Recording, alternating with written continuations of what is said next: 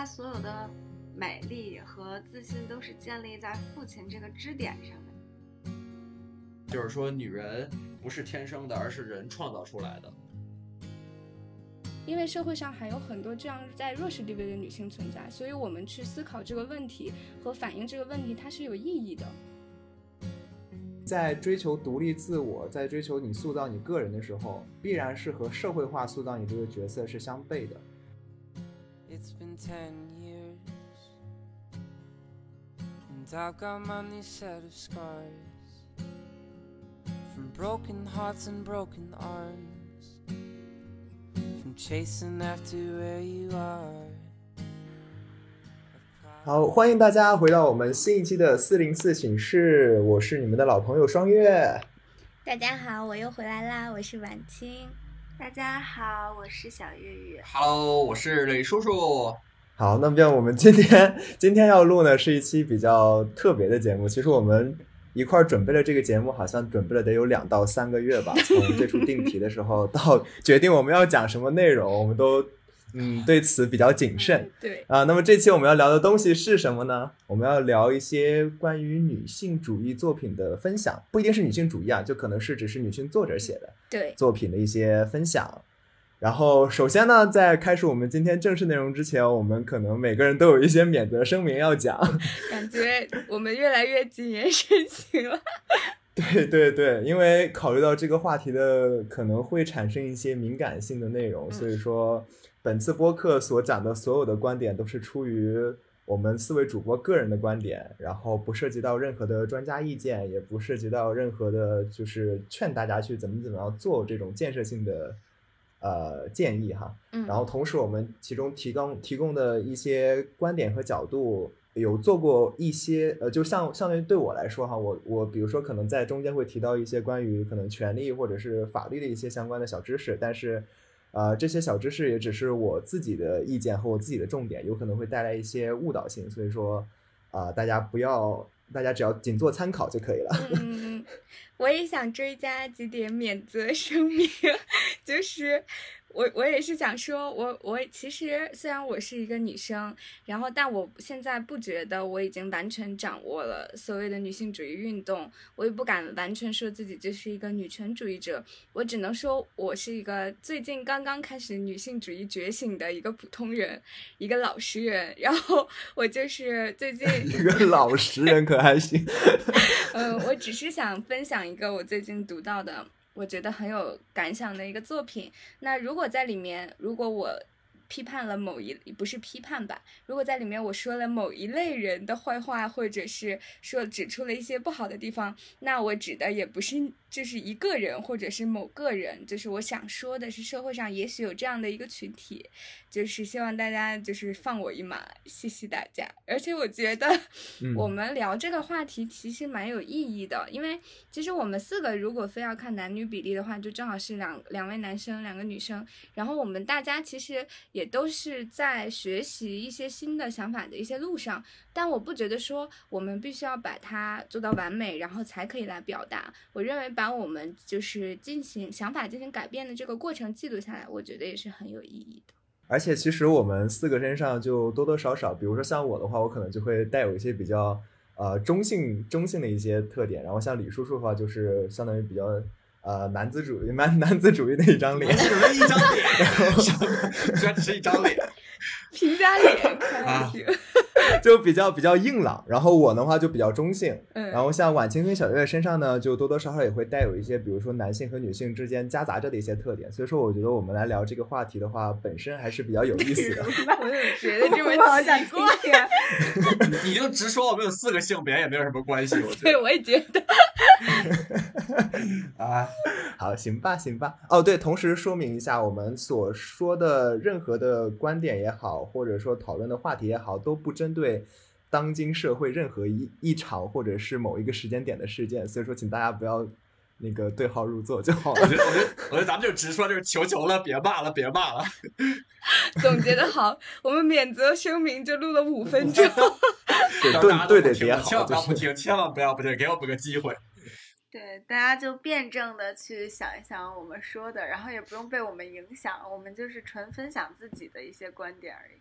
嗯。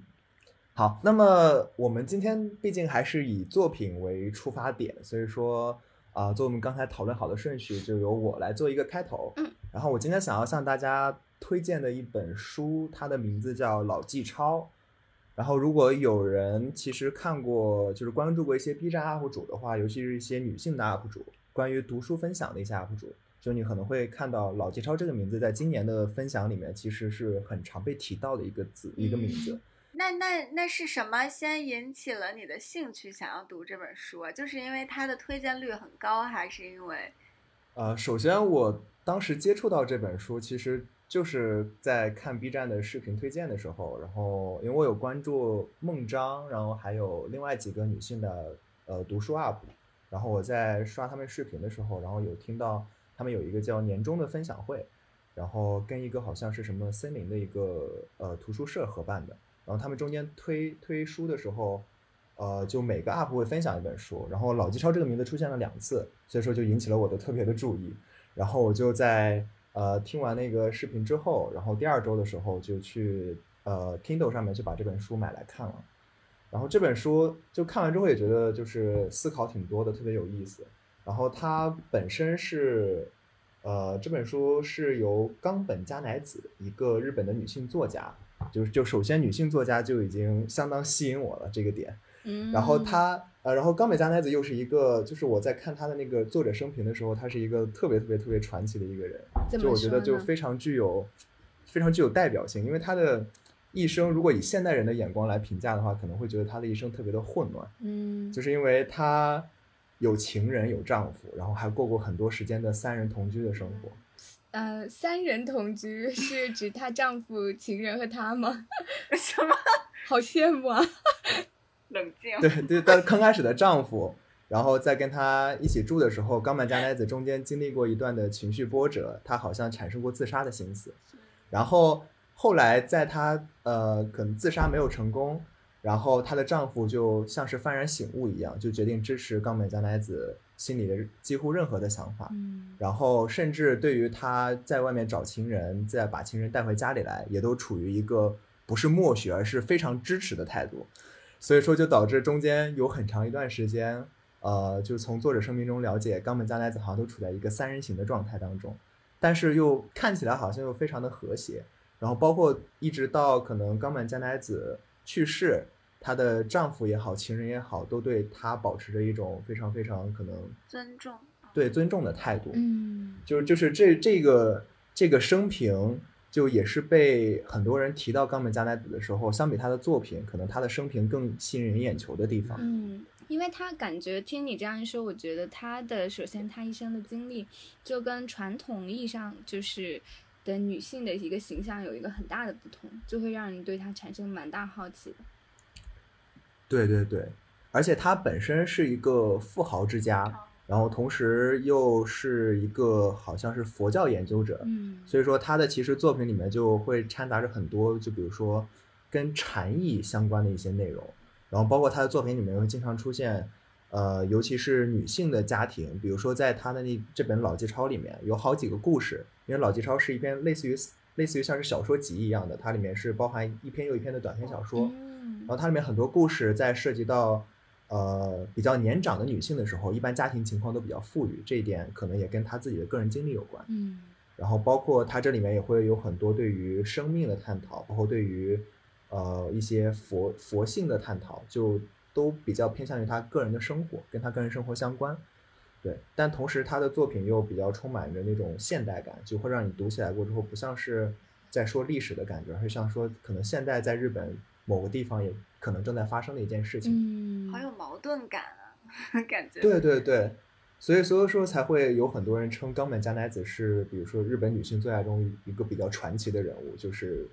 根据她的生平可能得出来的一个结论。嗯然后让我们回到《老纪抄》这本书哈，嗯然后这本这本书它就可能跟名字大家也能稍微的窥见一二，就这本书里面可能讲了很多，因为老纪超嘛，他给他第一篇名第一篇小说的名字跟他的书名是相同的，就叫老纪超。嗯然后讲述的就是一个老艺妓，然后这个艺妓的名字叫原子，然后同时他和一位年轻人叫柚木嗯之间的故事。嗯对，呃，这本书其中体现了很多日本美学的元素。嗯就我不知道晚晚清应该比较了解，就是日本里面有一个呃美学叫物哀，对的，这个用日语叫 mono no aware，就是比如说，我就用最简单的例子来形容，就是日本人应该是觉得樱花落下的那个时候，他是觉得很美的，就是有这种当一个是我们也许在中国文化里会觉得，比如说自古逢秋悲寂寥，就是会认为一些季节的变化，或我们会认为那个是一个寂寥的体现，但是在日本人眼传统文化的眼里，他可能会欣赏这种衰落的美感，是这种感觉吗？对对对，就是在一个物体或者是周围的环境在产生一些变化，也就是产生一些比较消极的变化的时候，日本美学里面会比较在乎这种变化所带来的一些感受对，然后并把它称之为美，这就是在我理解里面物哀的意义，嗯就是在这里嗯面。然后，但同时，虽然说这本书的基调是挺物哀的，嗯因为它里面有很多很多像刚才提到的晚清提到樱花落下这种例子的体现，嗯包括比如说里面有有一个短篇小说叫《东海道五十三次》，嗯然后里面就讲述了东海道旁边的那些宿场，也叫驿站，啊那些的兴衰史，然后就由这些兴衰最后落落笔到它结尾的一些感受，嗯，就也是这里面可能物哀的一种一种体现。但但虽然这本书的基调是这样的，但它字里行间里面就流露了很多很多的感情以及欲望，就会让你觉得，因为它本质上每一篇小说里面其实都还是男生和女生的互动，就比较像是爱情故事。嗯所以说在这里面，无论是它里面流露的情感也好，还是那些男性与女性之间会产生的欲望体现也好，有有两句评论，我觉得形容的很有意思，一个叫做奔腾的热情，嗯还有一个叫这些故事最终的表达都是都是人，都是有血有肉的活人，你就会感觉它虽然是一个物哀的基调，但是它表现的整体的态度是非常向上的一种态度。其实跟我自己也比较比较比较符合的，因为我自己本身是表面上会说我自己是一个丧的人，但实际上我其实在做事和对大家说态度的时候，包括向大家去可能解答一些问题，或者说是呃在给大家在一块儿的时候，我更多的我自己的做的表达还是会偏向于一种啊大家继续往前进这样的一种感觉。但是我对于可能整体世界的基调是一种比较丧和悲观的态度。我觉得月月哥就是对自己的认识非常清晰，就是我觉得他就是一个给人感觉对有很多事物他是一个非常清醒的悲观主义者，但是他的为人待人接物呢，就是会让人觉得他很温暖，就是但我觉得这个其实并不矛盾。对对，就可能我你说的，我也很好奇，那个小说里是怎么体现这种。哎，刚听晚清讲，我老觉得月月哥就是找到了一本很符合自己气质的书，对，正好就读到了一本对，倒也没有。对对，我只是提到了它一些特点比较符合我，但里面很多故事还是跟我不是很像的。一点关系都没有。是是是，不太像。嗯，所以是什么故事呢？就晚晚清刚才讲的，其实也符合我们平常经常大家说的一句话嘛，就是啊、呃我不记得那句话具体是什么了，大概就是整体意思大概就是呃，人们对生活最清醒的时刻，就是在了解了生活的残酷之后，但依然热爱生活，大概是这样的。之前啊，好像说过，之前节目里好像提过，我感觉。对对对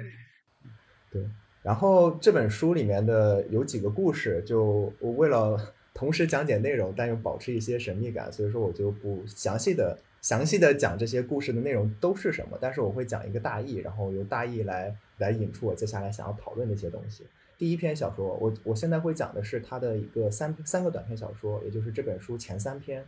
然后第一篇就是同名的叫《老纪超》，然后他讲述的是一名老艺妓，这个老艺妓名字叫原子，然后同时还有一个年轻人会经会到他家去装修，还是就修理一些东西。然后这个年轻人叫柚木，嗯然后因为这个柚木呢，他好像刚大学毕业，然后也没有什么存款，也没有什么住的地方，呃，特别常住的地方，所以说这个老艺妓就把这个年轻人收养在了自己家里面，然后同时无条件的去支持这个年轻人去追寻自己的梦想，去做一些东西。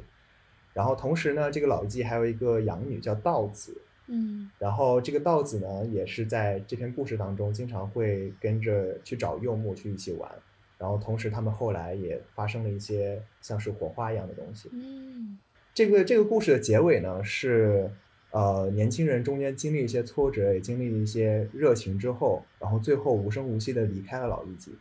然后同时也留下老艺妓的养女在那里，呃看到他离去的那个空间，会感受感觉到一些悲伤的气氛，然后同时老艺妓对于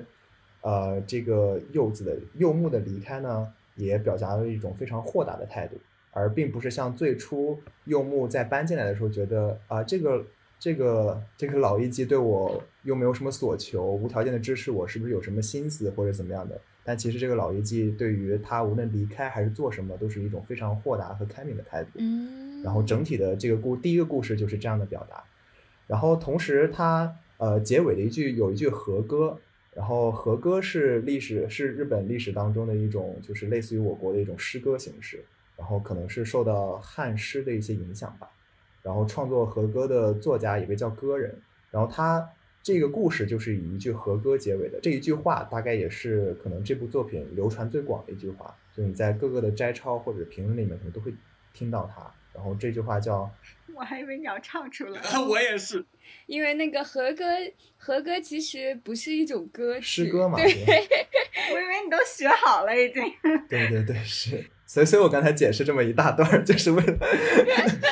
啊，呃，这然后这句话是这样的，这句话是衰老一年年加深了我的伤感，而我的生命却一天天更繁华璀璨，这是老一季说的。我突然好感动。对，呃，这个老一季虽然走到了一些可能生命的已经是末尾阶段了，但是他对生命还有一种近乎于痴迷的一种渴望和追求。嗯后面包括还有好几个文章，第二篇叫《寿司》，是关于一个食物的，然后他讲述了一个寿司店老板的女儿，然后和一个五十岁的呃老年男士 之间的一些爱恨纠葛和故事。同时，这个老年男性在讲他自己的生平故事的时候，还讲过他在小时候对于母亲有一种别样的依恋。啊，然后在里面的描绘其实非常的隐晦，但是里面描绘更像是就是他他里面说他有他有两个母亲，一个是现实中的，一个是他想象中的，而后来他的母亲对他非常非常好的时候，他就觉得他想象中的母亲和他现实中的母亲仿佛重合了，这其实也表达了一种就是在可能很多男性观念里面，呃，他的爱人妻子也会有一种母性母性的感觉的那种状态。就就会有一种这样的隐喻表达。不是有一句话说，就是有一在男性寻找伴侣的时候，当然这个不是一个完整的理论，但是我好像在哪里听过说，他也许会下意识的去寻找母亲最开始在他心里留下来的一些特征，就是也许会有这个方面的倾向吗？对对，当然对于不是对于每个男对对呃个体都适用的，嗯但是可能对于呃很多的男同胞来说的话，会有这样一种情愫在，或者叫情结吧。嗯第三个故事讲的是东海道五十三次，就是刚才提到的呃东海道五十三个宿场之间的兴衰。然后他讲述的是一个研究民俗风情的一个叫外子的男生和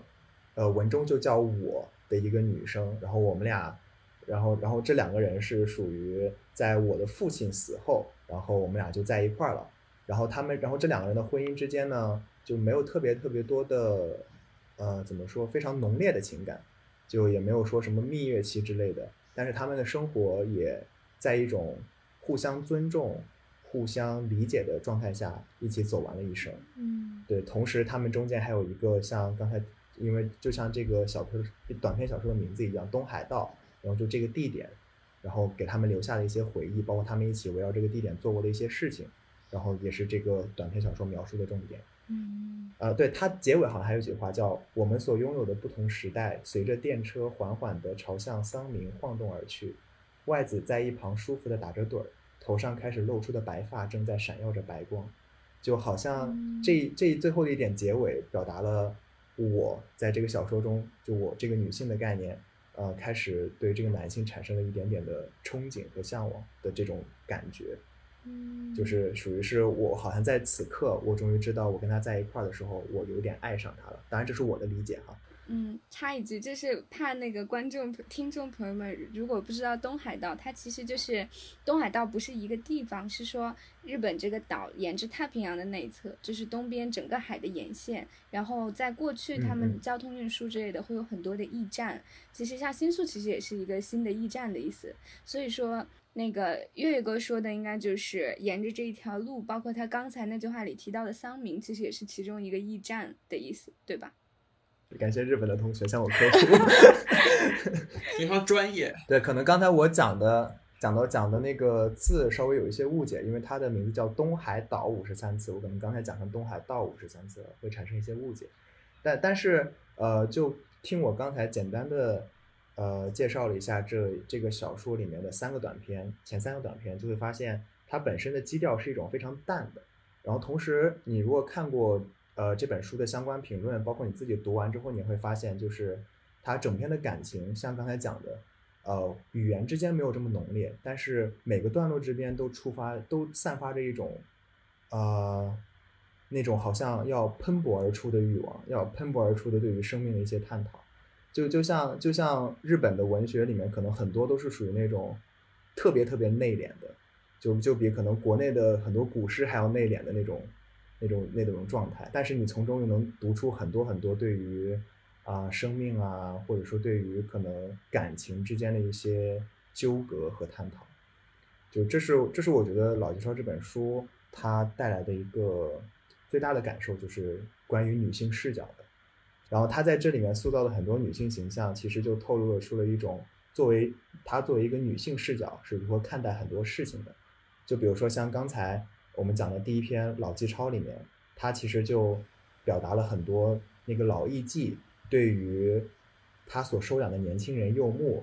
他对于他的行为的一些解读，然后对于他的一些呃指导和他自己对于这样年轻人的一些看法是什么样子的。这其实，在现在的文学作品也好，还是电视作品也好，我觉得是很少见的一个东西。因为可能可能大家会大家会对于说就是电视荧幕上面出现女性形象，会感觉可能这就是代表女性了，但不是。因为有时候你塑造一个女性形象，你要看她是从可能社会视角塑造的，还是从男性视角塑造的，还是从一个女性视角塑造的。而《老纪抄》这本书里面的很所有的女性形象，你都可以明显的感觉出它是一个以女性视角在塑造的女性形象。然后同时它里面还表达了很多从女性视角出发，呃，我对于男性包括男性的做法和想法的一些态度。然后同时也包括对于可能一些很深刻的理论，像是对生命的一些态度啊，包括进一步到对一些哲学、对一些科学的一些态度。然后这些无论是在历史上，还是在我们现在的所有的作品里面，呃，都属于是我觉得，呃，不是没有，但是非常缺乏的一种角度。像我，像我现在，呃，研究生在读很多文章的时候，我就会发现，就女性的作家真的很少，对科学界就更是了。然后包括哲学界里面，你现在也很难举出一两个说哲学界里面很有代表的思想家是女性的。其实这种，这种我反正我好像是一个都举不出来。是，就就我能举出来的，就只有像什么尼采呀、或者是笛卡尔这种，这种就非常非常标标准准的男性形象。嗯所以说这本书，呃，我觉得最大的注意也就是他站在了一个女性视角去阐述了非常多的东西。就是我觉得他不仅是做一个可能我们很难把它称为一种女性主义读物，就是他没有教你说女性主义的一些知识，但是他做一个女性视角的读物，我觉得也是相当值得玩味。嗯，确实，我我想那个插一句，就是刚才月月哥说到，嗯、很多现在我们从小到大在荧幕上或者在作品里看到的女性形象，其实未必是就是真正女性出于女性主义本身塑造的形象，而是也许是社会赋予她的。就是我这在这里，就是其实这次在录这个节目的时候，我也有思考这个问题，就是我从小到大到底接触的作品里的荧幕上的女性形象是什么样的？就是我可以说几种，你们看看有没有共鸣。就是比如说，像古典文学里面塑造的那种女性，我觉得是有两种，就是大概分为两种，肯定也是很多样的。但是最主要的一种就是那种美的不可方物的那种女神的形象，其实是很多的。倾国倾城对，然后另外一种就是，呃，会描述他是一个荡妇，就是他把这个世界变得很混乱，这种形象其实蛮多的。那如果把这个语境从世界缩到中国的话，我觉得就是在中国很多女性的形象是母亲，然后但是她描述这个母亲的时候讲的就是她怎么去奉献。就是，尤其是我觉得，在我们中国很很久很久以前的电视剧里面，就是到现在其实也是吧。就母亲她的形象就是彻底要奉献自我，然后非常的神圣化，然后或者或者是生了孩子之后就失去自我。对，然后对于年轻的女性的话，我就是觉得有很多非常打个引号的俗气，就是约定俗成的东西，比如说他追求爱情，或者他追求物质。其实我觉得确实像月月哥刚才说的，我觉得非常单一。像是刚才月月哥分享的这样的故事的女性形象，我觉得确实现在是非常缺乏的。那关于月月哥还说的那个第二点，我也特别有共鸣，就是为什么女性主义，就女性作家或者女性的思想家这么少？就是这个这个问题，我也觉得，因为嗯，就是我觉得，因为女性作家她使用的工具，其实你想想看，它并不属于女性，对不对？就是其实哪怕女性主主义作家或者女性作家在创作的时候，她也只能使用的就是男性主宰的一些。工具，你比如说像语法啊、句法呀、词汇啊，然后包括文学创作啊，其实都是过去从过去到现在都是男性主导的。我觉得女性加入这个过程，在历史上其实并没有多长时间。所以说，嗯，现在即使是我们有表达自我的想法，但是我们现在能使用的是男性传统的这套工具的话，所以说。嗯，想要在里面加入女性的元素是非常困难的，我觉得。你比如说，哪怕我描写我的欲望的时候，也很很难在一个女性的角度上去描写我的欲望。刚才月月哥说那个作品里面有很多描写欲望，其实我现在特别好奇，恨不得马上去看。就是，嗯。就是所以说，我觉得在女性女性作家她表达自己的时候，是要比男性作家承担更多的试错和尝试的。这一点也许是说，为什么我们现在周围的女性作品那么少？我觉得是有一个这样的历史上的原因。嗯，这这点还有就是说，就是因为我们可能从，呃，从人类直立行走以后，到我们建立文明的过程当中，就是因为因为不中间不断的战争也好，或者说其他各方面的因素也好，就导致我们是一直是一个其实是比较偏父权的一个社会，所以说，呃，到现在为止的话，就像婉晴说的，就是关于母女性方面她所积累的词汇也好，工具也好，其实都很少。而你如果说像现在的女性，为什么为什么大家都说，就比如说现在女性权利也已经开放很多了呀，男生女生之间差别也没有以前那么大，为什么现在可能很多情况下女性还是出来作品少呢？但这这很多的就是因为，就像婉清刚才说的，缺少方法论，就是因为我们历史时期的时候，我们积累的关于女性的角度方法很少，然后现在女性想要创造作品的时候，她有很少的参考可以用，对，所以说她其实不小心你就会发现，可能女性自己写着写着就会发现自己写的是一个，并不是从女性主义角度来讲的，而是一个可能还是偏向于这种社会角度来讲的一些东西。嗯，对，是这 You 样。got the invitation, you got the right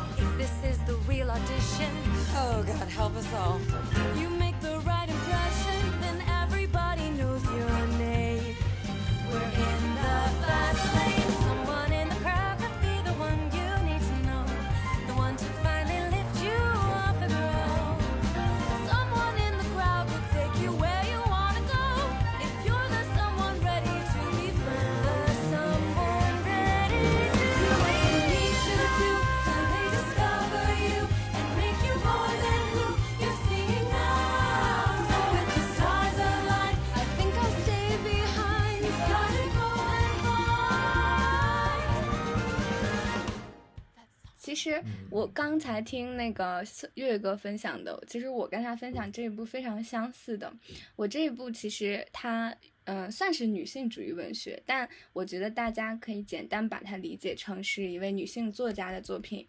这个作家她叫呃，等一下，她叫什么来着？呃，她叫弗兰特，就是她是一位意大利的女性主义作家。然后我今天想要介绍的是他的一个二零一九年的作品，最新的一个作品。这个书的名字叫做《成年人的谎言生活》。就其实这个故事呢，就是跟这个书名非常相近。其实讲的是一个女孩青春期的故事。然后所以说，其实我读起来的时候蛮有共鸣的。当然，我认为这本书其实它也有很多不足之处吧，但是我是觉得这它里面的一些视点和角度让我觉得非常有共鸣。我今天就想，嗯，把这个故事大概的梗概像月月哥那样给大家简单的分享一下。然后我想也是有三点，就是我想分析里面三对非常典型的就是男性。女性形象，他们彼此之间是有关系的。然后我觉得这三样，也许大家在生活中都能找到相似的人。然后我也许会把他们的在书里说的一些话拎出来，你就会觉得说，就是你在生活中其实也经常听到这样的话，但是也许它是一个男权社会的产物，并不是一个真正平等的话语，就是没有想要引起性别对立，但是就是单纯以这个书。的一些语句，我想来分析一下。那我觉得，对我是觉得我们又在叠加了。好的，就是那个书，其实就是讲这个故事里有一个女孩，她主人公她叫乔瓦娜，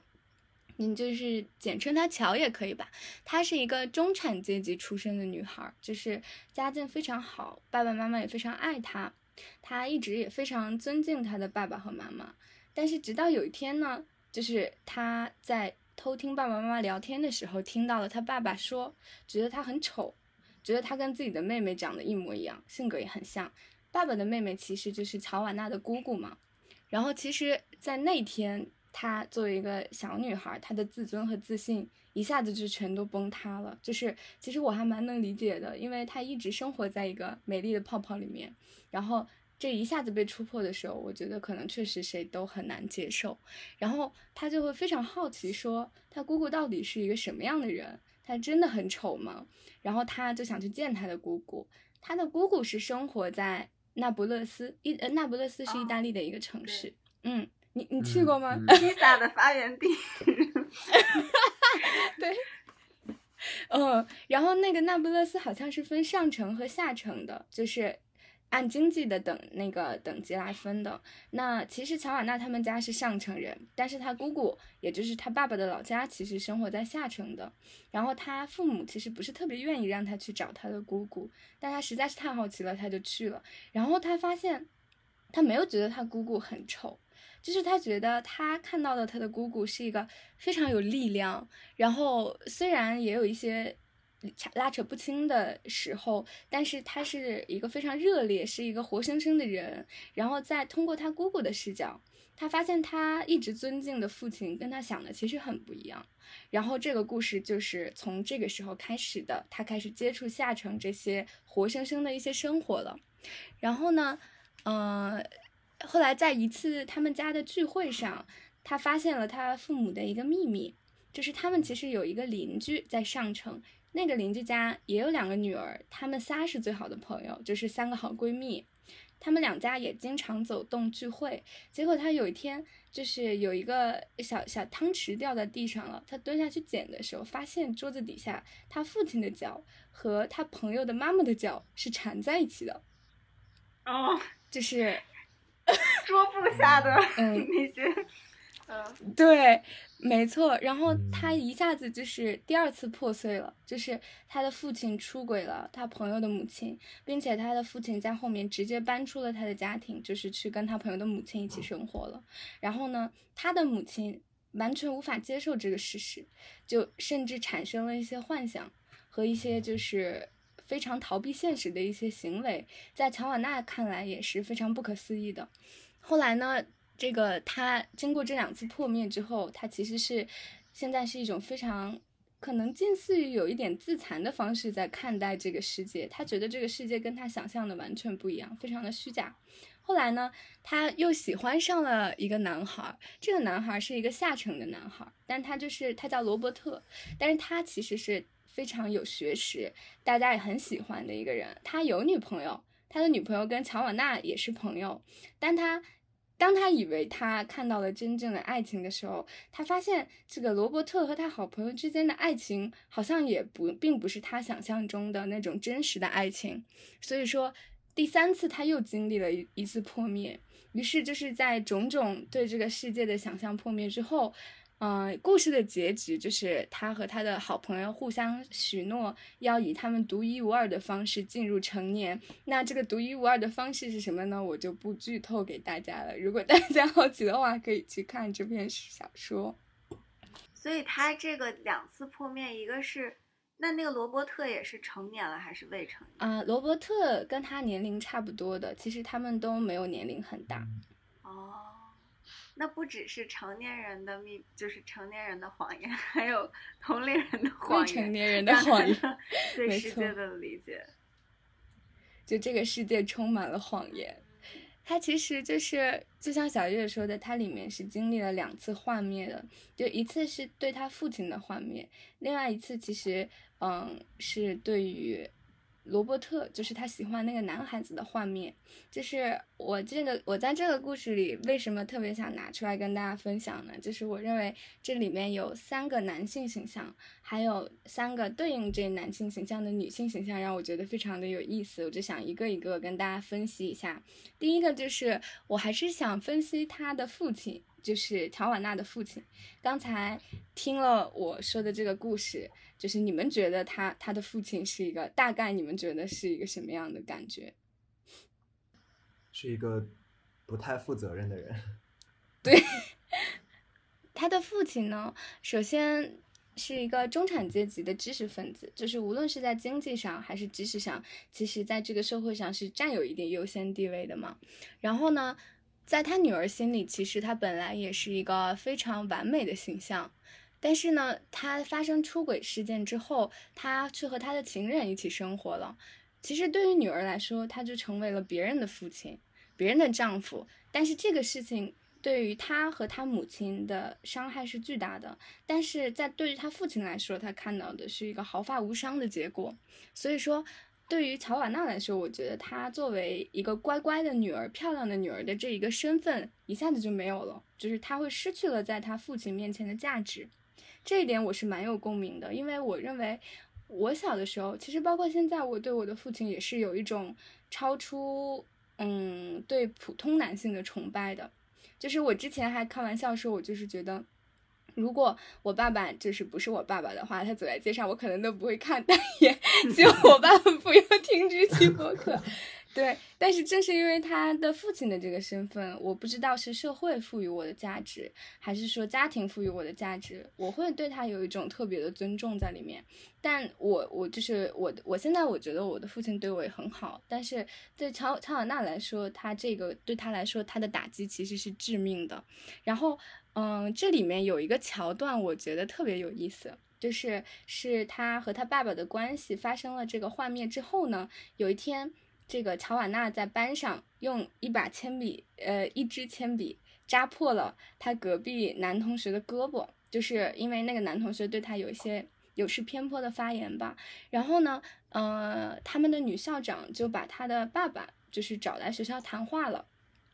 那这个时候，呃，女老师就质问了他的父亲说：“就是你女儿就是特别暴力，把别人给扎了，就是你作为家长，你是怎么管教的呢？”在这里，就是我想分享他父亲的回复，就是看看大大家对这番话有什么想法。我当时读到非常的震撼，他是这样说的：父亲说。他一定是故意扎那位男同学的，他很了解我，呃，如果我这样做了，一定有充分的理由。他不知道那个理由是什么，他也不想知道，但他学会了一件事，从小就学会了，就是一旦女人和男人动起手来，错的永远是男人，女的永远都是对的。即使在某些情况下，事实并不是那样，男人也应该接受教育，去承担自己的责任，哪怕表面上看。责任根本就不在他们身上。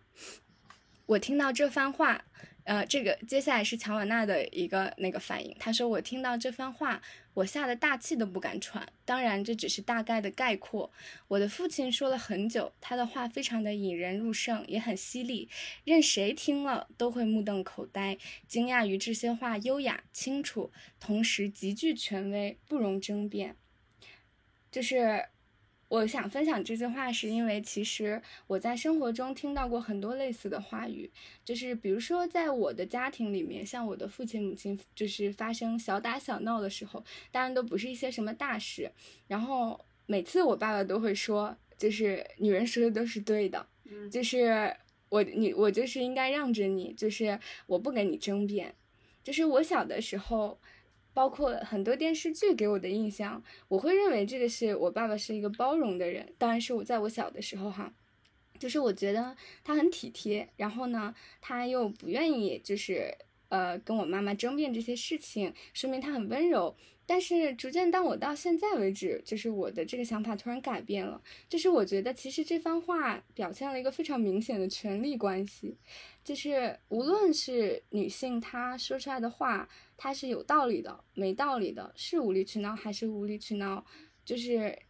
都可以用一句“女人说的永远都是对的，我不不无需跟你争辩”来概括。就是这个其实是剥夺了女性在某种程度上一个发言的一个权利的。就是所以说，我的想法就是跟乔瓦娜在里面说的是一样的，就是这些话听起来是很 gentleman，非常优雅清楚，但是事实上。我听到我会觉得很不舒服，因为其实这是一个极具权威的话语，就是让人根本，如果我是一个女性的角度，我找不到任何话来反驳他的一个话。然后呢，就是这个故事后面想分享那个女校长的回应，你们猜那个女校长她会怎么样回应她父亲的这番话？女校长，不知道。对，她说，呃，他用女校长，他用一种崇拜的语气称我的父亲为老师，他被我的父亲深深吸引了，以至于我为自己身为女性感到羞愧，因为一个女人尽管上过学，尽管身处要职，也注定会被男人以这种方式对待。其实我认为她这个也是在表达她作为一个女性作家面临的一种困境，就是，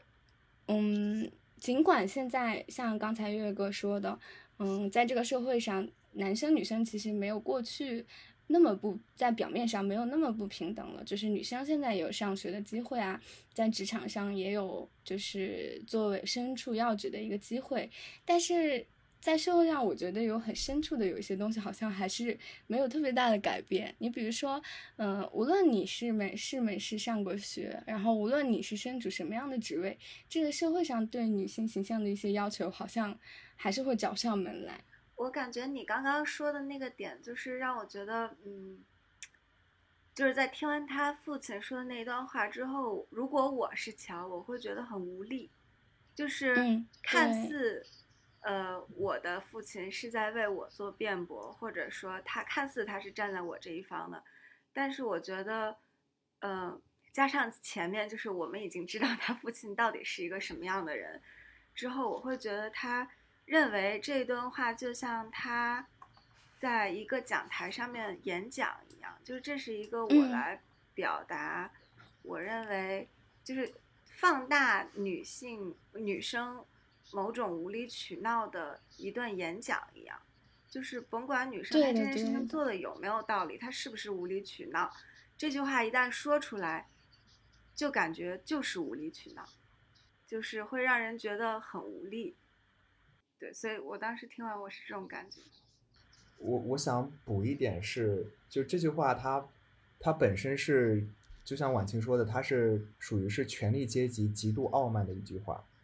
就有一嗯个可能没有那么恰当的例子，但就是在说出这番话的时候，你其实其实这个人对待女性的态度和我们人类对待动物的态度是某种程度上一致的。嗯，就比如说你家里支配权利的，就就就可能可能真的不是很恰当哈，但是不妨大家想一想，就是你在养小猫、养猫和小狗狗的时候，狗那么可爱，咬拖鞋 也是没有关系的。对他就就比如说小狗小猫过来抓你一下、挠你一下，你其实第一反应就是啊算了，随它去吧，大概是这么一个态度。而当一个男性在晚清刚才那个语境下呈现出这种态度的时候，他为什么说他本身是权力阶级的象征呢？因为他正因为他有了这个权利，所以说他可以随时在这个程度上面否定你或者是伤害你，他可以伤害你，并且主动承担责任，主动承认承担了责任和过错，但你是你却没有反权利反驳，这就是非常非常典型的权力阶级的象征。没错，那个我不知道李叔叔你记不记得我推荐给你的那本书，就是那个，嗯、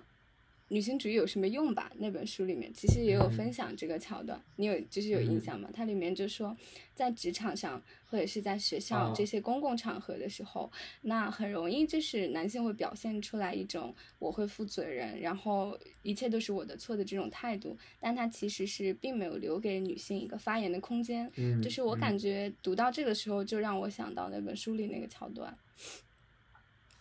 呃，与与这个父亲形象对应的，其实就是他的母亲形象。他的母亲在知道他父亲出轨这个事情之后呢，就是一时无法接受，然后他在家里产生了一种对他父亲的一种变本加厉的尊重。就是其实我有一个现实生活中的朋友也是这样的，就是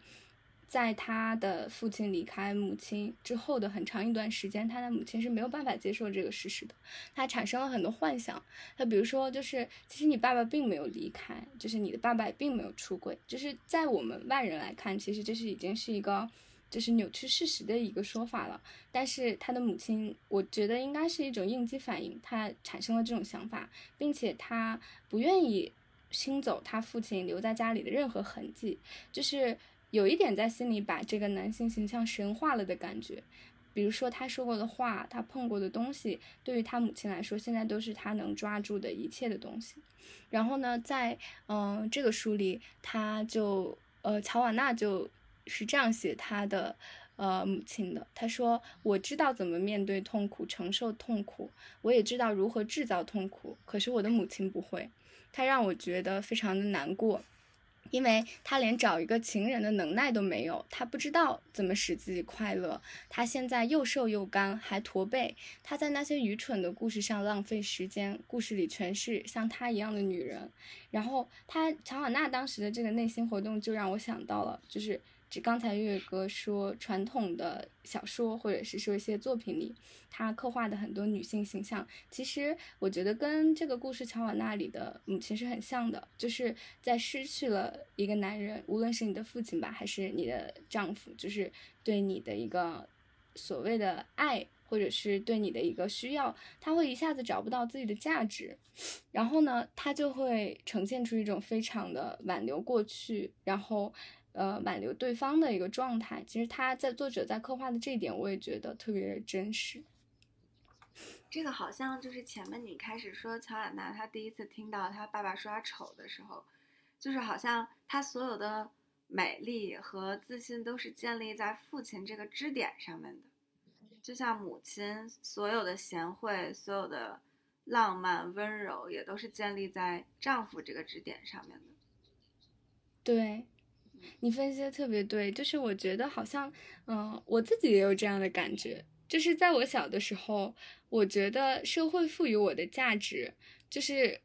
可以用所谓的好女儿的这一个形象来概括吧。比如说我小的时候，回想一下大家夸我的话语，其实都是说觉得我很乖，很听父母的话，很懂事。然后时间长了的话，这个事情对我的影响就是，我觉得我的价值就在于此。如果我不表现出来这些价值的话，我就没有办法得到大家的认可。那长期以来，我就是会朝着乖还有懂事的这个方向发展。那我很难说，其实它是我的一个天性。我认为这个其实是社会给我塑造出来的。就呃，就你刚刚说的这个，我感觉特别有同感。就是可能，而且有时候我不知道你有没有这种心理，就是嗯、呃在比如说一次一次的家庭聚会也好，或者妈就是嗯家里长辈和朋友之间的聚会也好，就是当他们夸过一次你说，哎，你女儿怎么那么乖，然后说怎么会这么多才艺之后，就是你会希望，你会希望，你会希望自己做的更乖。然后在下一次聚会的时候，直到听到另一个长辈也这么夸我，我会觉得我满足了。就是不知道，就是虽然这么说有点夸张，但是好像确实是这样。就是当那个人他说出我乖，或者说他哎你女儿怎么会这么多东西的时候，我才觉得嗯，今天我来参加这个聚会有这有意义了，就是有时候我会有这个感觉。有一种人的奴性的感觉。嗯，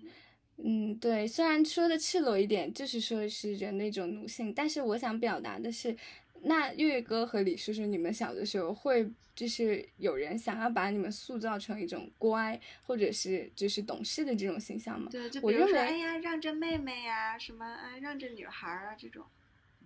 对，嗯，嗯给你们的标签。那肯定肯定，其实对这个就是，这个其实就是，我觉得这就触碰到了一个女性主义的本质，就是我们都没有去思考，长期以来社会，然后父母给我们的一个影响，就一代一代的普通人父母，然后往下去，呃，就是说去，也不能说完全复刻吧，但就是说一代一代，就是很多这些观念都是没有经过思考，然后就是说直接就是去定义的，因为就像。呃，女性主义有很很有名的一句话，就是说女人不是天生的，而是人创造出来的。所以就其实，嗯呃，像你们刚才说的这种情况，就不光是女性，对于男性，就是对于孩子而言，它都是都是一样的。那像你们刚才说到的，比如说像小月月说的，呃，这个男孩子要让着妹妹呀，或者是呃让着女孩啊，就是这些东西可能。大大家认为没问题，或者是就是觉得这就是一个约定成俗的约定俗成的事情，就觉得这是一个呃很正常的事情。然后，但是就是嗯，就是它其实是经不起推敲的，因为这个也是我就是刚才呃那个晚清刚才他说他推给我推荐的那本书《女性主义有什么用》那本书给我最大的一个一个启迪，就是说我们其实生活中的方方面面，就是很多很多事情、很多细节，或者我们作为人的一些东西，都是呃没有思考的，就从来也不认为就需要去思考，然后就会发现其实呃很多东西它不是你想出来的，就不是说是你自发的去想出来的，而是说它是被这个社会、被你的父母他们去呃强强加给你的。虽然他们不是恶意说把你，嗯，对，就是这个东西，呃，我觉得很微妙，就是它不是说呃，就是。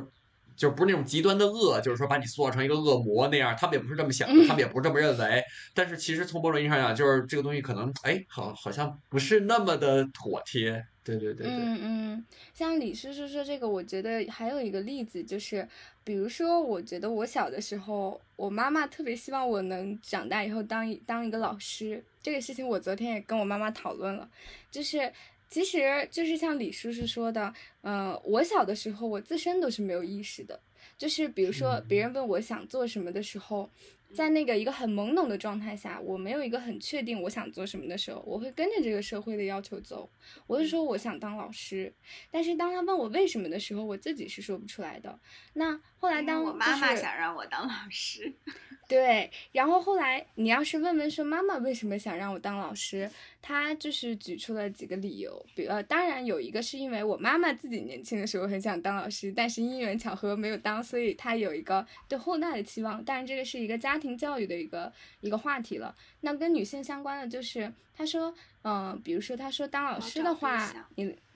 对。好找对象，哪里好 找对象呢？就是你有寒暑假，然后你平时的工作可能都是非常的规律的，这样你有更多的时间陪孩子，你有更多的时间照顾你的家庭，然后或者说你就是这样的话，你有一个比较稳定的收入，那你就说你以后比较好嫁人。然后这个时候，其实如果是现在的我，会产生一种疑问，就是那我呢？就是我觉得你的话里好像没有提到，就是这个事情对我哪里好，而是说。这个事情对我的孩子好，对我的家庭好，对我的爱人好，那所以我就觉得，是不是在我周围的，像我不敢说整个社会，但是像在我身边的这种状况，他从小塑造的，想把我塑造成的一个方向是，就是我是没有我自己的，我是一个奉献的，我是一个就是可以给我的家庭、给我的父母、孩子还有丈夫提供价值的一个人。就是现在我就是会思考这个事情，但我并不是说。生活里的每一点每一点都去思考，而是说我逐渐发现，当我听到很多话的时候，我会觉得不对劲，但是我就是不知道哪里不对劲。但是当我深入思考它的时候，我会发现，好像是因为这个社会想要塑造我的形象，跟我自身想要成立成为的形象，它是有一个差距的。这个就是也是我的一个感觉。或者可以换一个角度想，就是不想说刚刚那几个优点对别人的好处，就比如说。嗯，别人跟你说做老师好，会说，哎，你会有寒暑假，你会有稳定的收入，你跟孩子打交道比较简单，那可能就会想要，我是想要寒暑假吗？我是想要稳定的收入吗？我是想要跟孩子打交道，也可以从自己的角度去问自己，对，也不一，嗯，对，我觉得可以都可以两方面想一想。嗯这这个这个讨论，其实我我呃研究生毕业设计做的是关于游戏中的角色性别是否对人是就是人们是否会带入自己的性别建立认同，去带入到游戏中的角色性别身上，有了解到两块知识，一块是关于性别认同的构建，还有一块是关于社会化的性别角色。就这里面有很好几个重要的点，我觉得跟今天还挺有联系的。一个是就是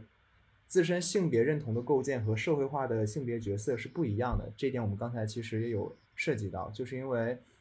呃他们两个的构成的逻辑完全不一样。因为你像社会化的性别角色，它呃这里面有几个理论，一个是人们是通过焦虑和观察学习，然后被社会化成男性和女性的。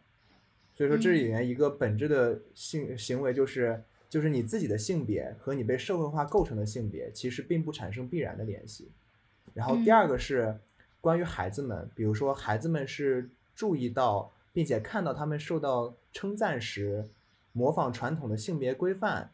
然后会去加强这些行为。换句话讲，就是社会经常嗯赞扬生物性别和性别表达是规范的一些个人的行为。也就是说，如果你表达的比较符合社会规范的话，你会受到赞扬，同时这个正反馈会去加强你这些规范。这些就是晚清跟小月刚才提到的，说在比如说年夜饭的时候会产生的这样一些，呃，可能刚才被我误称为奴性的一些行为。这些行为其实就是社会规范的一个正反馈螺旋。然后后面还有一个是，所有年龄段的人都更可能模仿对他们最有利的行为，然后同时帮嗯助创造和发展和表达他们的性别认同。这也就是为什么说我们在长大之后会对于过去我们在社会中或者说小时候那些行为产生一些叛逆，产生一些反对，就是因为在随着我们长大的过程当中，我们发现对我们最有利的行为不是小时候那些行为了，而是一些其他的可能比较符合我们自身性别认同的一些行为。然后同时我们会想要去把这些行为建立在日常规范，建成一个新的规范，然后来帮助我们去强调自己的这种性别认同。这就是为什么为什么说我们可能在长大之后，我们自身的角色、自身的认同自己的角色与社会角色产生了区别。就是逻辑理论上来解释的话，大概就是这样一个过程。哦，我觉得你刚说这几点理论，完全就是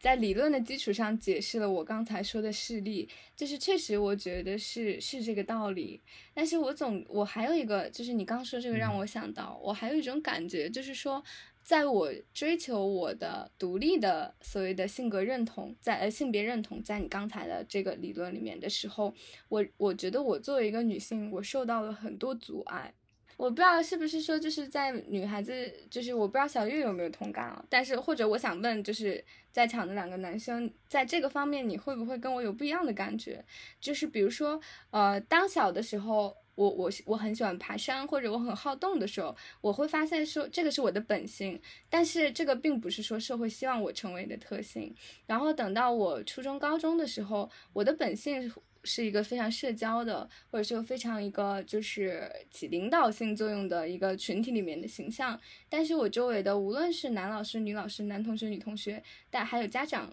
就是其实是在压制我的这个天性。然后等到我上了大学之后，我想要去追求做的那些事情，但是尤其是在职业上面，因为其实我很喜欢工作，就是我会想要通过工作实现我的人生价值。但是周围的很多人，就当然这包括了大多数所有的人，他给我灌输的观念都是说，女孩子就应该找一个稳定的，然后毕业可能就要考虑安稳下来，就是进入家庭的这样一个事情。然后当当我为就是并没有按照他们这个期望。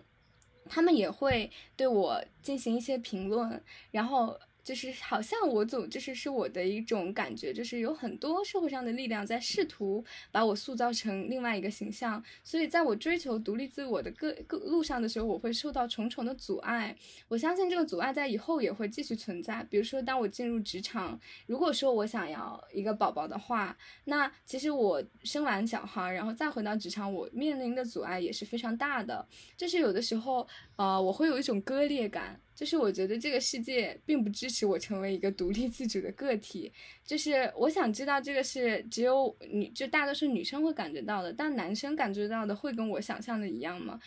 因为在我面前，这就是在我周围，我我就是听到鼓励男生的时候，比如说小的时候说你淘气啊，其实就说那他淘气就淘气吧，他可能是聪明，就是或者说鼓励说可能不着急成成家立业，就是你可以先。就是打拼出一番事业来也是可以的，就是好像也没有那么多，就是想要阻碍他们发展一些自己天性的一些外界的声音。我不知道这一点你们是怎么看的？我我觉得其实就是，呃，像刚才婉清提到的这种困境，在我身上也有类似的体现。但是我家人都就是咱不先不谈家庭的影响，就光谈社会的影响。因为社会影响上面，就比如说，比如说可能我小时候，我小时候的有有很多的表现是真的蛮女性化的，或者说就换个词，小时候会经常被人说娘，就是因为我小时候比较柔弱，这也是社会不想一个男生去变成的一个形象。对，所以说，所以说就是会有人跟我说，就是你能不能，你能不能 man 起来？就是说，就是你你遇到比如说虫子过程中你去把它打死啊，对吧？然后或者比如说遇到过程中你上去打它呀，你还手啊。然后包括我小学的时候，我姥爷经常讲，就是别人欺负你，你还手啊，你怎么不还手？然后就就会也有类似的情况。而我现在会嗯感觉说，呃，这种追寻到尤其是长大之后，不再服从以前这种既定范式，而去追寻自我的这个过程，本身跟社会化的过程就是相对的，就是嗯你你在追求独立自我，在追求你塑造你个人的时候，你必然是和社会化塑造你这个角色是相悖的，因为你不嗯是在追求一个统一的规范了。那这样的话，跟社会中想要你成为的角色就会形成一种冲突。你就不可能既就是你只可能在不同的时间扮演不同的角色，你不能在同一时间去扮演两个可能互相有矛盾的角色，这也就是我们割裂感的产生。就我这个，嗯，我有想过，但是我觉得从某种角度上来说，这是无法避免的一件事情。我们尽量能做到的，就只有说我们在我们需要扮演哪个角色的时间的时候，为自己提供一些比较好的环境，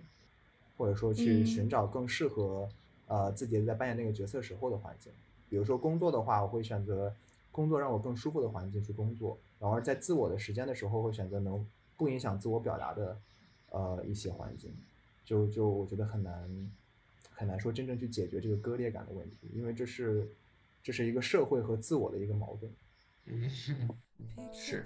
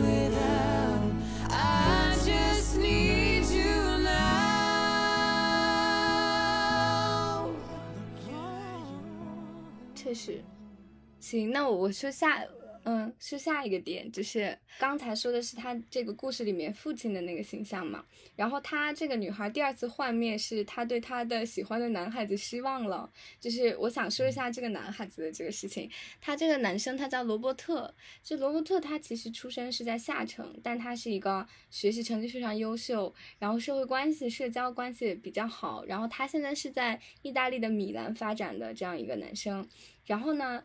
嗯、他其实是出于一种家家里的要求吧。他有一个类似于未婚妻的这样一个女朋友，这位女朋友跟他是一样是在那不勒斯下城出生的。然后，但其实很明显，呃，如果以现在判断爱情的标准来看，他们两个的三观应该就是谈不上合不合，因为他们其实对世界的认知和知识的水平都不是在一个层次上面的。所以说，就是很明显，在这段关系里面，可以想象男生是占一个比较支配地位的，而事实上也确实是这个样子。你比如说，嗯，就是罗伯特跟朱莉安娜他们两个在一起的时候，两个人感觉好像看起来都很好，但是呢，当他们两个一旦不在一起，比如说罗伯特在米兰工作学习，然后朱莉安娜在家里帮忙的时候，你会发现罗伯特。没有朱莉安娜的时候，他生活一切照常，他的情绪也不会有受任何的影响。但是朱莉安娜一旦他不在罗伯特的身边，她就会非常的患得患失，就是他会觉得说，他这个时候是不是在跟别的女人搞在一起，或者是说他不可能真的喜欢我。就是它里面它里面有一个对话，我觉得特别的真实，他就说，嗯，朱莉安娜做的一切都是为了他，然后。那个，因为我非常喜欢罗伯特，然后其实那个啊，乔乔，嗯，乔瓦娜特别喜欢罗伯特，所以他的那个位置其实跟朱莉安娜有点像，就是他对罗伯特是有一种崇拜在里面的。然后他就说，可是这就是我我做一切都是为了他，这样不是很美好吗？然后他的朋友就说，你觉得做奴隶美好吗？然后乔瓦纳说，我觉得爱情很美好。然后他朋友说，即使他不爱朱莉安娜吗？他自己说的，就说。罗伯特不可能喜欢他自己，然后我说，爱的那一方都会担心对方不爱自己，但是，然后她闺蜜就说，可是如果一个人让你活在痛苦里，就是像朱莉安娜一样，那爱还有什么乐趣？她闺就是蜜好朱莉安娜 我也觉得她闺蜜是好通透啊。朱莉安娜无法承受罗伯特不喜欢她，然后，呃，朱莉安娜她就会时常说，罗伯特在米兰，他总是很忙，他遇到很多聪明的人，有的时候我打电话都找不到他，可是那就是他的，那是他的生活，但我觉得他的生活应该是我，就不应该是这些，所以他们的关系其实是处于一种非常不平衡的一个角度了。但是朱莉安娜呢，在他的其他女性同伴面前的时候，他是非常骄傲的一个角色。就是这一点，我也觉得特别的真实。你比如说，他说，嗯、朱莉安娜在就是跟小伙伴在一起的时候，她身上的能量是通过大声说话、很多夸张的手势来展现的。但是当她跟罗伯特在一起的时候，她就是会变得非常的端庄，就是所有的大声说话，还有那些就是她非常自然的举止都消失了，就好像她被爱和她爱的这个自豪，然后。你像一根无形的线一样把它束缚起来，让他的行为举止不再夸张。然后这点我当时也觉得非常的真实。就是前两天我看一个播客里面，还是一个公众号里面就说，你有没有就是被爱情霸权论绑架过？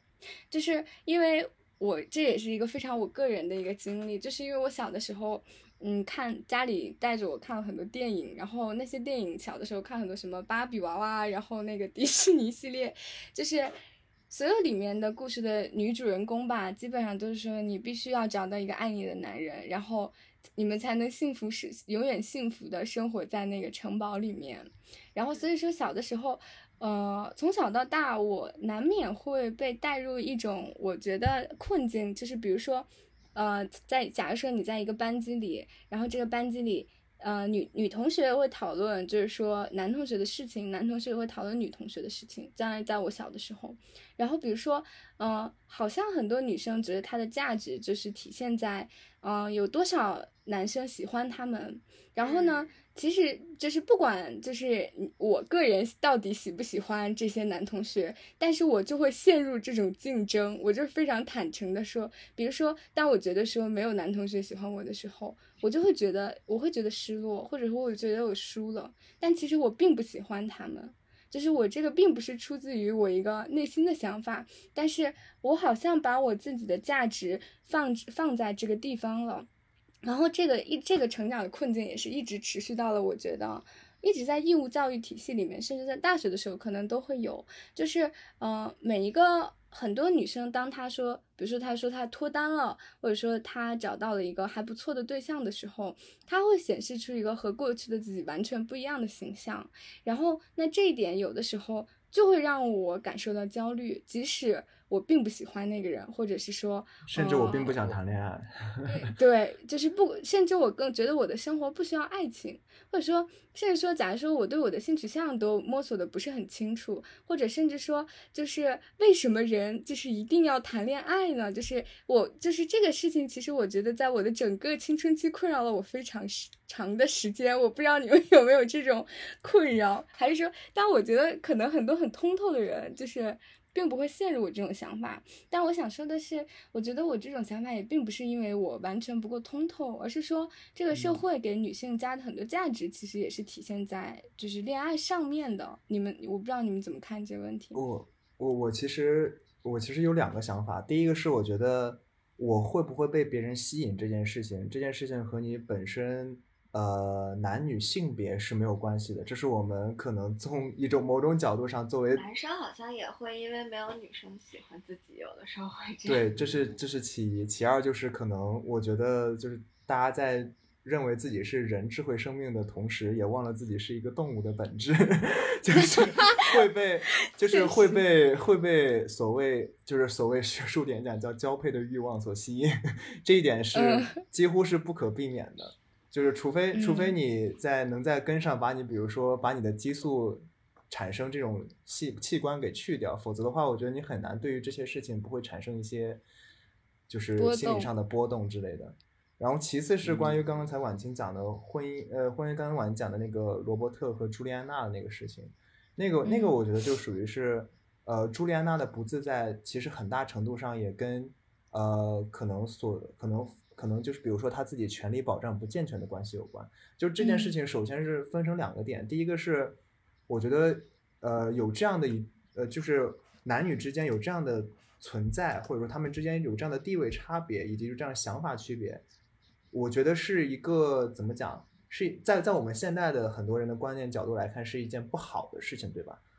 但我觉得是一件正常的事情，而它正常就正常在这个社会接受了他的同时，其实在尝试给予这样的一段关系以保护，这个保护的名字就叫做婚姻。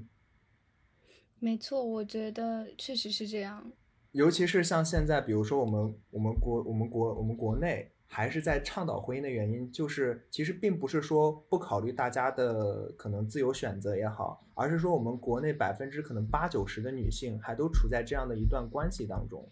或者说她们以后也会处于这样的一段关系当中，而这个婚姻就是保护他们这段关系，在他们这段关系万一产生破裂之后不受伤害的一个很好的方式。所以说，你这里的好处是针对这部分的女性，不是针对所有人，对不对？对，因为因为在这里的话，法律更像是一个特权产物，就是说我是在为你创造特权，从而保护你不受伤害，来弥补你，呃，在这段婚姻当中可能不可避免的一些缺点。因为法律，我一一向觉得法律它是一个维护公平的存在，而不是一个保障平等的事情。而嗯我们现在我们个人的想法，比如说，比如说我现在女性独立，很多人的感觉是我要出去工作，我要出去怎么样？但它的本质上其实是建立一个平等自由的关系，就属于是我在跟你谈恋爱之前，我们俩互相是平等的，那么我自然就不需要法律给我带来这层保护罩了。但同时，并不代表法律这层保保护罩对于别人不需要。你就比如说嗯。像，其实我觉得像现在国外和国内很多城市，呃，就比如很多地区，就是国外它会更常更崇尚于不结婚嘛，但是同样国外的婚姻法很多地方也没有废掉，原因就是因为它也在保障这部分人的权利，但同时它有更多的法律去保障那一部分选择不婚姻的人的权利，而国内现在大家觉得。呃，首先作为一个像像那个作为一个刚才那个叙述里面朱莉安娜那样的人物，那那可能在当时会觉得他的保护不够，而作为我们现代的人，可能作为一个追追寻自由婚姻的、自由恋爱的社会的一个人，我们会可能觉得我们没有这样的保护，或者说我们没有这样的相关的条件去保障我的权利，或者说其实可能对于某些人来讲，在现在这个社会中，没有法律的约束就已经是我觉得最好的权利了，也是我追求它最大的原因，就是因为它自由。嗯。所以说，嗯、我我我我我好像也不知道我最后想要表达一个什么样的观点，但是、嗯，但是我有点明白你的意思。对，但整体来讲，我我感觉就是刚才的那样的像小说中那样的行为，和我们现在去追求我们脱离婚姻这层外壳的行为，都属于是一个正常的发展轨道。但其实我听了一圈儿，我觉得这个事情，呃，往大了说是跟婚姻有关系，是跟法律有关系。但是我觉得往小了说，也是跟个人性格和一个人的见识有关系。就是比如说像我们刚刚看，那罗伯特在米兰上学，然后朱莉安娜她处于的环境不是一个说我可以看到更大世界的地方，或者是虽然在一个国家，但是他们处于的地界儿也不一样，所以可能不知道他们角色中处于的年代是什么样子，但是可能因为嗯从小他就听到的是，嗯，我们是定娃娃亲这种关系，所以他可能作为女孩子，她又会从书籍中，又会从她所有看到的影视化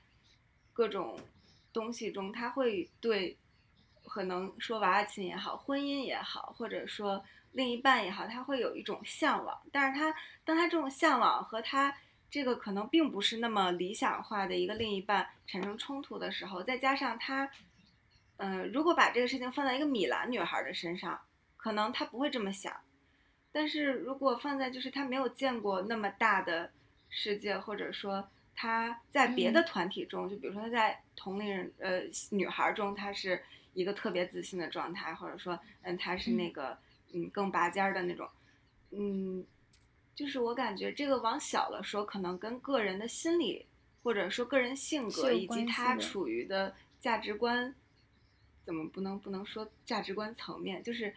他的开阔性，环对开阔性是有关系的对是有关系的。如果往小了说是这样，我觉得嗯，所以我是想跟婉清说，我说我我是觉得你对这个问题好像有点痛苦，我不希望你对这个事情觉得痛苦，就是这个书可能他会觉得，嗯，这个角色我反映了一定的社会现象，但是我希望你不要把社会现象就是你自己陷进这个漩涡里去，觉得，哎，为什么？那我把这个事情，我朱莉安娜代表了一部分女性，然后这个罗伯特代表了一部分男性，然后，呃，我是怕，因为我发现你把这个事情想太严重了，它某种层面上严重，但是也有可能跟一个人的个人有关系。但是放在、嗯放在现在就还好，很多女生她可能她能有机会去见更大的世界了，她就有机会逃脱掉这种可能会出现的痛苦的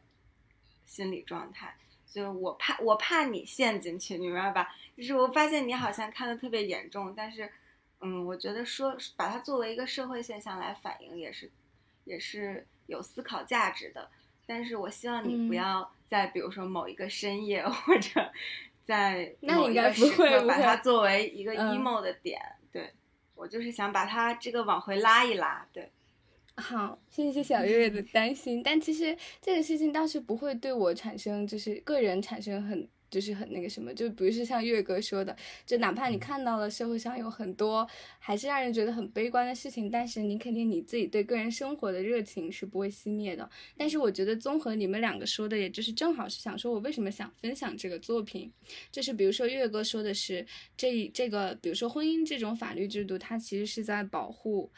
呃，大多数还没有完全获得经济自由或者说独立地位的女性，小月也说了，就是说现在这个事情，小月我可以说她说的没有那么严重，她因为是是指说，其实现在我们的社会上有很多女生获得了一定项程度上的自由，但是我我觉得比起严重不严重来评价这个事情，就是我想我觉得更适合的词也许是说它的意义重大不重大。就是它也许不会对我个人产生困扰，但是我觉得，呃，哪怕我是一个没有困扰的角色，我是一个没有这方面困扰的女性，但是因为社会上还有很多这样弱在弱势地位的女性存在，所以我们去思考这个问题和反映这个问题，它是有意义的。就为什么？所以说，我将想说，像弗兰特的这个成年人的谎言生活，包括他其实还写了很多别的作品，就是。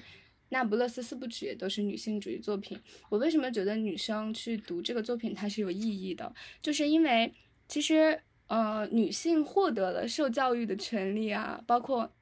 思考自我权利啊，或者说很多女性可以做到经济独立的事情，在历史上也就是这一百年以来的事情，就是在在很多时候呢，呃，我觉得我作为一个女性，呃，我苦恼的其实并不是我个体的苦恼，我担心的是说，呃，我觉得我们会一不小心，也许就会失去我们短时间内才获得的这些权利。我觉得这是一个我根底上的一个担忧。所以说，我觉得就是对于。现在女性来说，很重要的就是我们至少要有自己的生活，这就包括刚才小月说的，我们经济方面的独立，才可以支撑我们人格方面的独立，就是像朱莉安娜一样。但我认为这个是社会上其实还是有非常多，就是像朱莉安娜这样的人，我不会因为这个事情苦困扰，但我觉得思考她的处境是非常重要的。所以我就觉得说，嗯、像这种女性，就是回到月哥最开始分享那个。老纪超的时候，他说，对，就说呢，女为什么说女，他提到了女性的文学非常少。那我觉得为什么要多去支持这这一系列的女性的文学的作家？因为我觉得她描写的事情非常真实，就是这些真实确实是让人读到了会痛苦的，但是是我觉得是我们女性要直面的一个真实的情况。你比如说，呃，有很多女生她其实是在不断的自我放弃自己，比如说，嗯、我觉得我要爱情，我要为爱情做出很大的牺牲，或者是说那个在我们在电电视里看到的，就是童话故事里面啊，灰姑娘的故事、白雪公主的故事，都是告诉你说你可以过上幸福的生活，但是其实这些描写的并不是真的，就是。我所以我觉得说，哪怕现在经济独立、知识也很就是非常丰富的女性，她也会遭遇到各种婚姻生活带来的一些困扰，包括在她生完小孩之后，她很多年也许也会处于一种崩溃的状态，或者说她没有自己的，就是他有可能现在有自己的话语权，有自己的经济独立，但是不知道哪一天他又会去失去它。所以说，我觉得我们现在呢，就是，呃，我们要就是女性之间要互相去理解，然后呢，就是说我们要珍惜我们现在拥有的这些公共的空间。其实我觉得我们的播客就是我们一个公共的空间，就是在这个上面说，我去表达我的主张，我去。反就是像跟大家去讨论说，为什么这个东西让我觉得痛苦？那为什么这个事情会是这样的？然后这是一种我没有放弃，然后我在争取自己表达空间的一种行为。所以就是这种非常具体的痛苦的故事，它虽然很痛苦，但是我觉得它的意义是非常重大。这是我想分享这个作品的一个理由。好，那么今天我们也是花了大概一个半小时的时间，啊、来为我们女性主义读物的讨论开了一个小头。啊，我和婉清每个人分了分享了一本书，啊，也作为我们第一期的内容，讨论了两个在一个是女性视角下的读物，还有一个是可能女性在一些。呃，在近期的一些文献作品当中，女性的遭遇和里面一些男性视角的一些讨论，啊、也是一如既往的内容非常的多。很充实。对，那么下一期就轮到李叔叔和小月月来分享他们的内容了。我们今天这一期的内容就到此结束啦，拜拜，下一期再见，拜下期再见，拜拜，拜拜。Dass du nicht mehr bist, was du einmal warst, seit du dich für mich ausgezogen hast. Dass du alles schmeißt wegen einer Nacht und alles verlierst, war so nicht gedacht. Du willst mich für dich und du willst mich ganz, doch auf dem Niveau macht's mir keinen Spaß. Das füllt mich nicht aus, ich fühl mich zu Haus, nur zwischen den Stühlen. Ich will doch nur spielen. Ich tu doch nichts. Ich will doch nur spielen. Ich tu doch nichts. Dass du wegen mir irgendwen verlässt, dass du manchmal ist, weil es dich verletzt, dass es immer mal jemand anderen gibt, der sich hier und da in mein Leben schiebt, dass du dich verliebst, weil es mit mir tust, dass es dich so trifft, habe ich nicht gewusst, es war nie geplant, dass du dich jetzt fühlst wie einer von vielen. Ich will doch nur spielen. Ich tu doch nichts. Ich will doch